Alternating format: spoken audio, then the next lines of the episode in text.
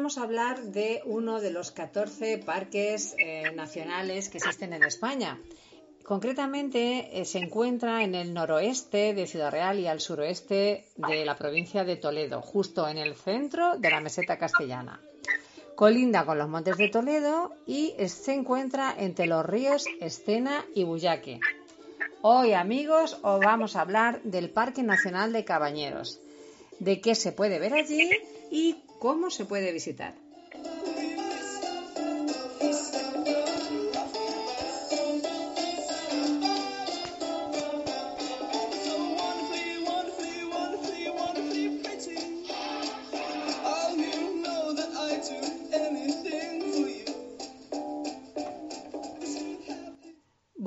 Días amigos, os habla Elena Esteban y conmigo está Lorenzo Ruiz. Hola Lorenzo, ¿cómo estás?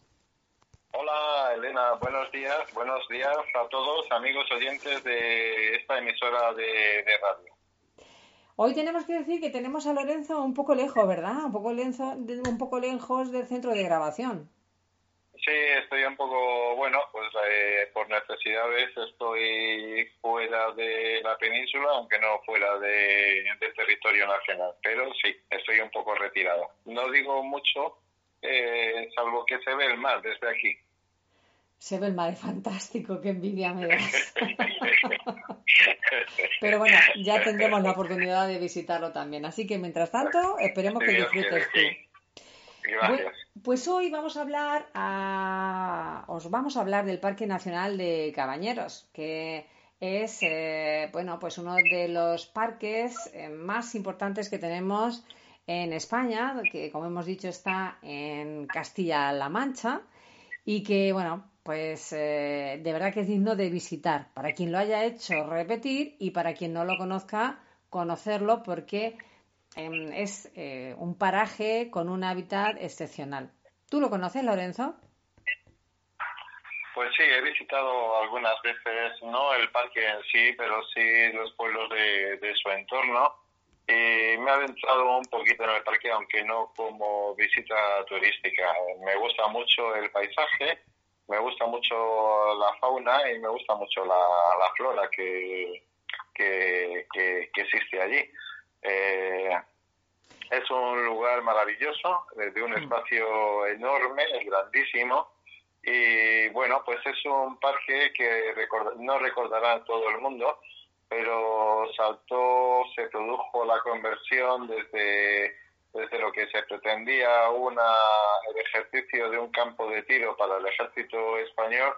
Entonces, los grupos ecologistas que en un momento determinado aparecen y otros desaparecen, como el río Guadiana, pues en este momento emergieron los grupos ecologistas eh, y bueno, pues eh, hubo una gran campaña de sensibilización. Eh, bienvenida fue esa campaña, pues porque nos convirtió pues un, espacio natural mm.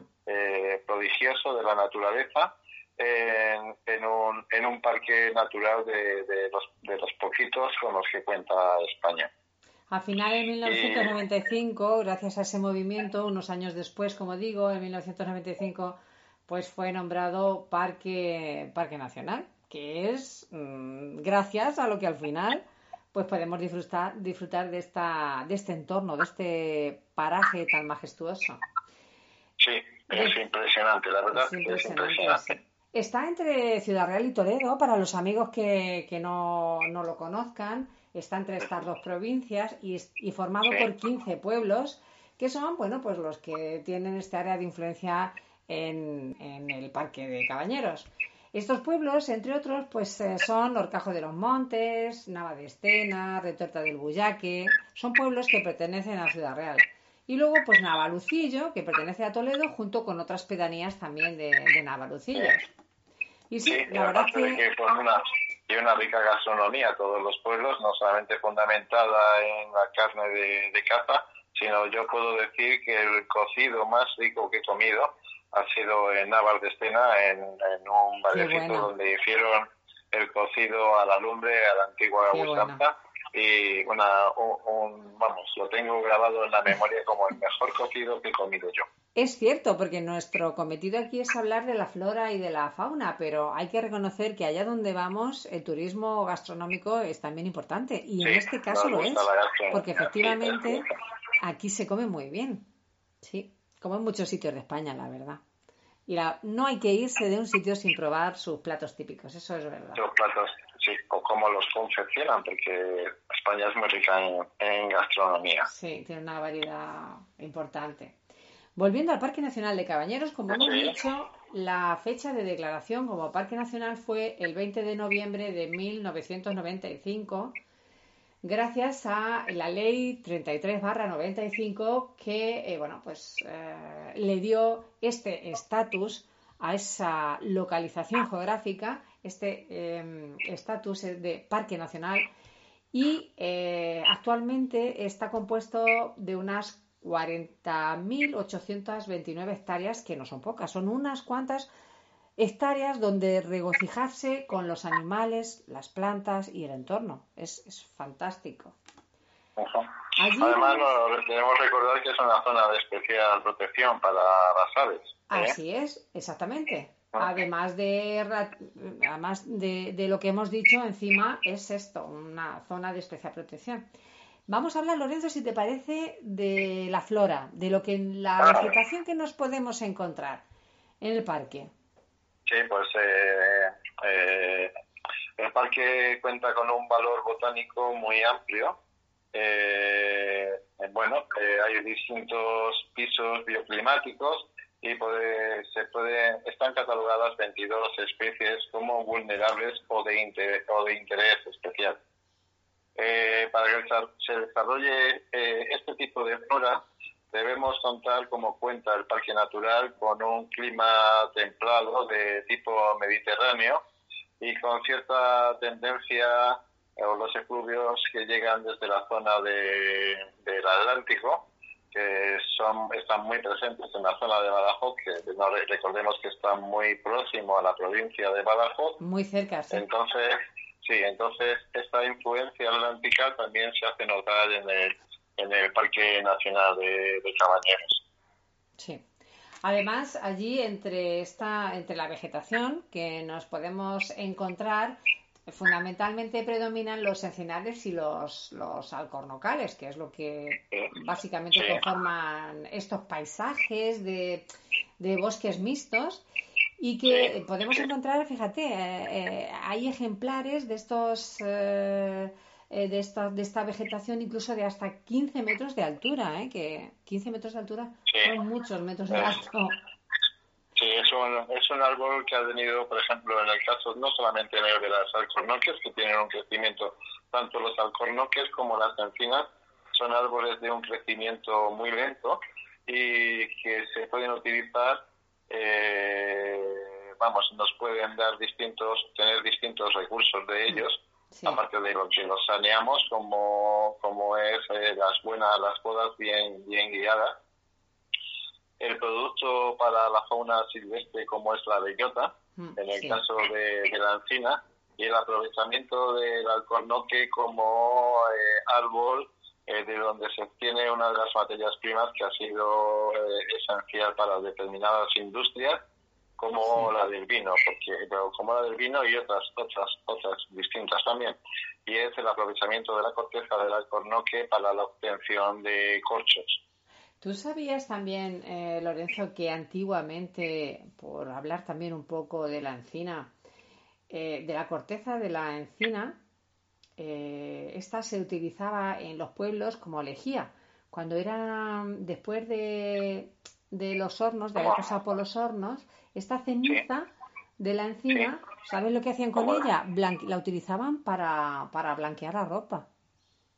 Ah, para no, no lo sabía, para como desinfectante. Sí sabía del uso de la lejía, de, perdón, de las cenizas como desinfectante. En la época medieval y sucesiva, cuando la higiene no era muy muy conocida y se utilizaba también para eh, los cabellos, para arreglar los cabellos y sobre todo para matar pues aquellas infestaciones que había de piojos eh, y otros animalitos de, pequeños en las cabezas de los habitantes de todo el globo terráqueo, en mm. especial en, en la Europa de, pues como digo, desde la Edad Media hasta que se empieza a utilizar el jabón como medio, vamos, pues, para la limpieza. Me imagino que eso se ha mantenido y de ahí pues un poco esta antigua costumbre de esta, claro, pues de, esta, de, de, estos encinares.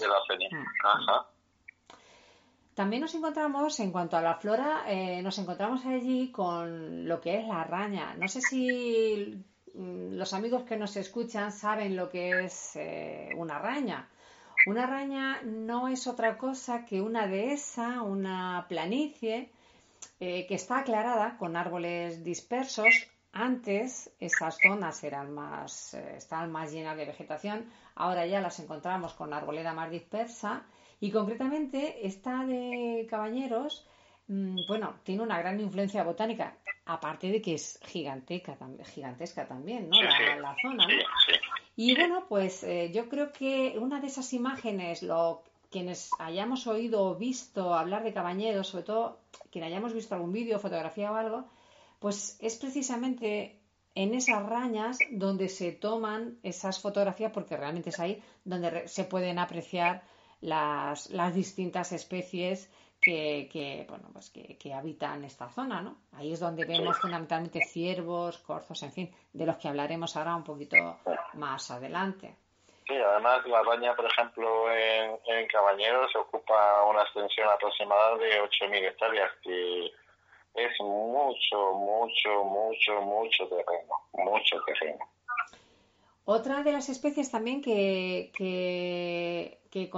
encontramos allí en cuanto, en cuanto a la flora es el robledal. Eh, el robledal, bueno, pues este lo vemos en zonas de umbría, lo vemos ocupando fondos de valles porque son más húmedos. Y al pie de los robledales es donde solemos encontrar esta flor tan bonita, que es de color rosa, un rosa intenso, que es, de nombre se llama peonía y para los amigos que no que ahora mismo no caigan en cómo es es casi pues eso casi que digamos tiene una forma de rosa chiquitita. Y bueno pues eh, con, hojas es, eh, bueno, hojas esbeltas eh, alargadas en un verde intenso.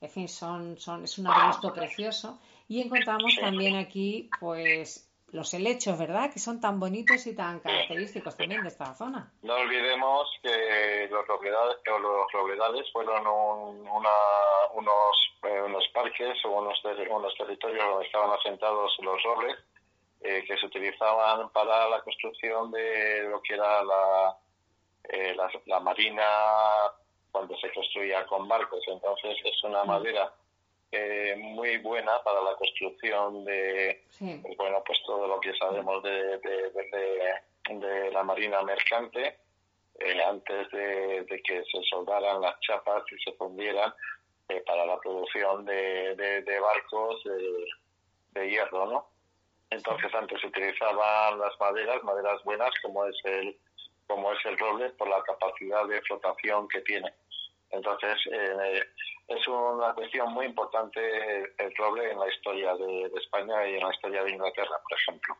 Mm, Así es que es bueno porque conservar y, saber eh, qué árbol, qué árboles han tenido influencia en las vidas de las personas y, a qué utilidades, qué utilidades le han dado a estos, a estos, a estos, a estas especies de vegetales. Más vegetales, eh, pues mm, el monte, eh, encontramos en Cabañeros el monte bajo, este vegetal que está formado eh, por especies como el brezo y la jara, que son las especies predominantes. Encontramos... están en flor ahora mismo, ahora mismo se pueden observar en flor la jara, sí. con un olor pues precioso, tiene un olor precioso la jara. Esa flor blanca, ¿verdad? Para todos aquellos que son ignorantes de, qué tipo de vegetación es un arbusto eh, de, media altura y que, guarda una resina pegajosa en sus hojas, eh, es una forma de identificar este, este, este tipo de plantas. Sí, además muy abundante en esta zona. Sí, muy abundante. La hoja es blanca, es muy bonita. La flor, quieres decir, ¿verdad? Sí, sí, la flor, la flor, perdón, la flor. Encontramos también el bosque atlántico, que en determinados cortados, en determinados barrancos, eh, pues esa donde con tendencia digamos que es menos fría y también más húmeda, pues encontramos este tipo de bosque que además, fíjate, eh, no sé si sabías que dentro de este bosque atlántico hay especies eh, muy interesantes. Y una, por ejemplo, es conocida o llamada el loro, que es un árbol de hojas perennes, que se parece así un poco eh, a como al laurel, ¿no? Y es una de las grandes joyas de este parque, porque además este árbol viene, o es un reducto, vamos a llamarlo así, de los bosques estos subtropicales de la era terciaria. O sea, que cuando ocuparon la región mediterránea, imagínate el tiempo que lleva este este, este árbol allí, fíjate. Y, y, y véase, véase la influencia del clima atlántico y del bosque atlántico, en este caso, en, la formación latina, el nombre latino que se le, que se le, se le da a este a este a esta especie vegetal, el loro, que es un Prunus lusitanicus, es decir, de Lusitania. Lusitania, es exactamente es Portugal. Hmm. sí. Claro, por lo que decías tú, la proximidad a Badajoz, la proximidad, en fin. Sí, eso es. Sí. También encontramos más otro tipo de, bosque, que son los bosques riparios, igual. En los cursos medios de los arroyos, ríos del parque, pues encontramos, por ejemplo, como en el cauce del Buyaque, pues este tipo de, bosques que están poblados por, sobre todo por, por abedul, por el abedul, que bueno, es el árbol, digamos, dominante de este, de este bosque ripario, ¿no? Y al final vamos a hablar también de los bonales y de, y de los trampales. ¿Tú sabes lo que es un bonal y un trampal? Pues, pues no, pero estoy seguro de que lo voy a aprender ahora. pues no son otra cosa que, digamos, que son una serie de áreas em, que están ligadas precisamente a lo que hemos dicho antes, a los bosques eh, riparios, donde hemos donde recordamos que el abedul es el árbol principal por excelencia. Y bueno, donde encontramos un, tipo de hábitat conocido como, pues eso, como la región de los bonales o los trampales. Son zonas o que están clasificadas como hábitats de, protección especial, que además los bonales eh, da lugar a uno de los pueblos que están cercanos a Orcajo de los Montes, pero ya en la provincia de Badajoz, y que se llama el Bonal. De ahí le viene el nombre, del, del lugar en el, que, en el que se localiza la población. Básicamente esto es lo que nos encontramos en cuanto a vegetales, Lorenzo, en cuanto a flora. Pues muy bien. Eh, normalmente la gente no repara en la flora, pero sí reparan más en la fauna. Eh, sí, sí. Será por aquello de que se mueve más, ¿no? Sí, es más, sí.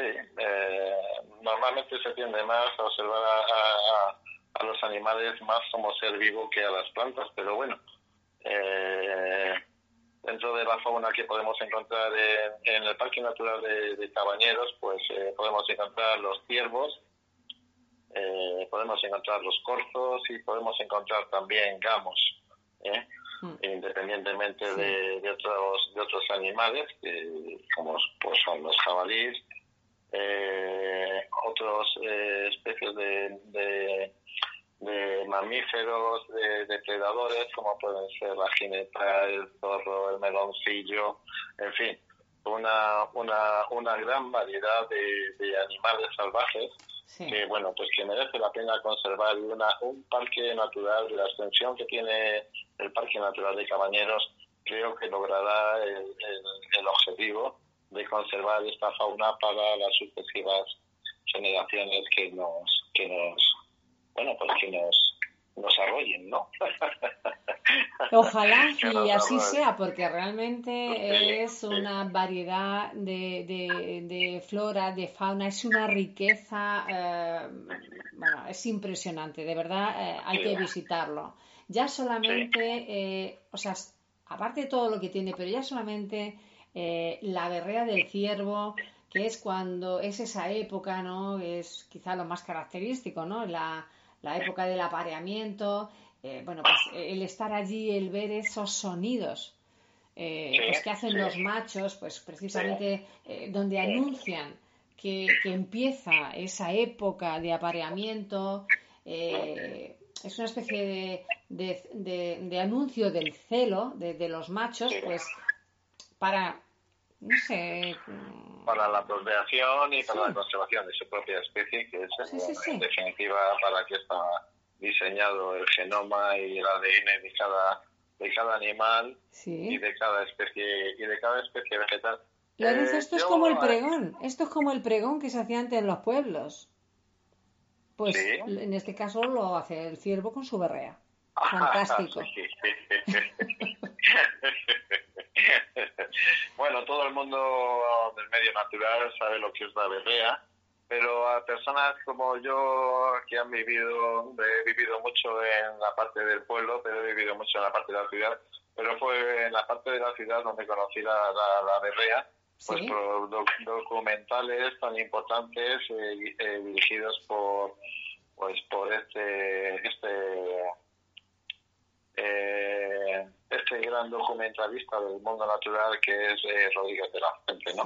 Entonces en programas de, se dedicó al menos un programa al ciervo y, a la berrea. Es, eh, es maravilloso que haya asistido esta, estas, estas personas como Rodríguez de la Fuente que nos han acercado al medio natural y, y a los comportamientos de los animales, no solamente el de no solamente el del ciervo, el del corto, el de los lobos, eh, en definitiva, el de casi todas las especies animales de, la fauna ibérica, ¿no?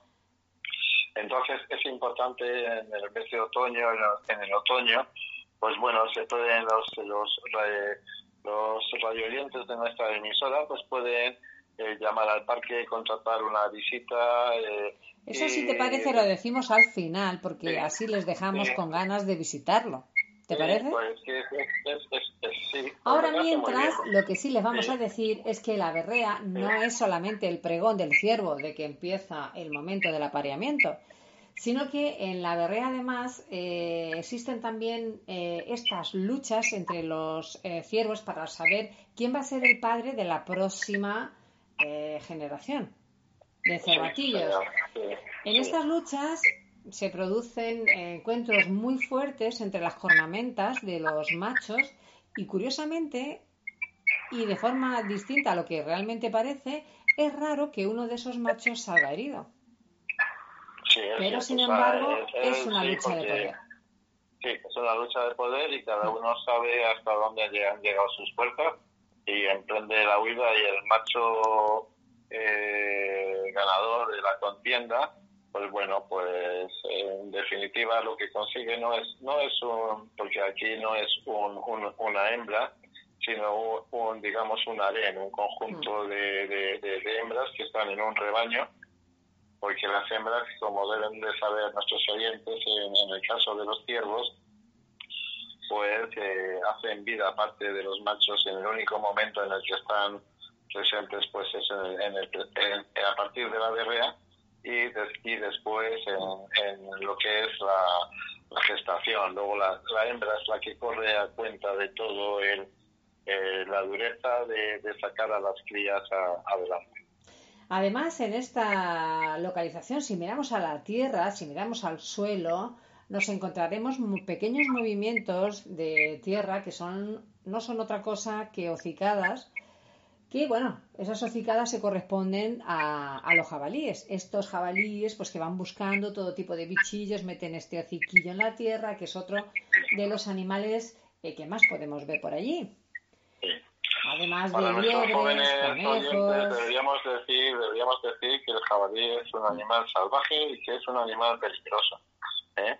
y que si en algún momento están en el campo y divisan uno, que mm. se suban a lo más alto que haya para poder salvaguardar sus vidas. Puede ser que el animal se asuste y se, y se marche, pero puede ser que nos acometa y, y, bueno, no voy a hablar más, pero de sobre la belicosidad y agresividad del jabalí, pero puede infligir heridas muy, muy severas. Lo que está claro es que hay que respetar su hábitat para que el animal viva tranquilo y no se sienta amenazado, que yo creo que es fundamental. Efectivamente, efectivamente. Entonces las visitas, lo mejor siempre van a ser unas visitas guiadas. Y además de jabalí encontramos, como tú bien has dicho antes, has hablado de la jineta, pero además encontramos el zorro, gato montés, encontramos el lince ibérico, en los ríos encontramos la nutria, hay una variedad impresionante. Y luego creo que tú querías también hablarnos de las aves, ¿no, Lorenzo? Me parecía que querías hacer una mención también. Sí, porque es que las aves, hacer un, un, paraje con una extensión de casi 50.000 hectáreas, pues bueno, pues nos vamos a encontrar todo tipo de, de águilas, aguiluchos, eh, tanto rapaces de, de, día como rapaces de noche, como pueden ser, pues bueno, pues el búho real, el la lechuza, el mochuelo, en fin, eh, una eh, toda la toda la gama de, de, aves rapaces que, que pueblan el, conjunto del sistema eh, naturista de, de, nuestra tierra. Y también, sí. y también reptiles. También encontramos una variedad importante, Lorenzo, de reptiles. ¿eh? Eh, te encontramos el galápago, lagarto, todo tipo de, de, lagartos, en fin, que mm, no, Hay un galápago en concreto que tiene un nombre curioso, que aparte del galápago europeo, está el galápago leproso, que ah, es curioso el nombre, el nombre que, que mm. tiene. No, no lo he estudiado, tengo que decir que no puedo decir más de este galápago a qué debe su nombre, pero sería curioso que quizás algún día hacer un programa sobre Galápagos en la península ibérica. Pues además ese Galápago leproso que tú dices, le podemos ver concretamente en los remansos del río Escena y del río Buyaque. Ajá. Sí.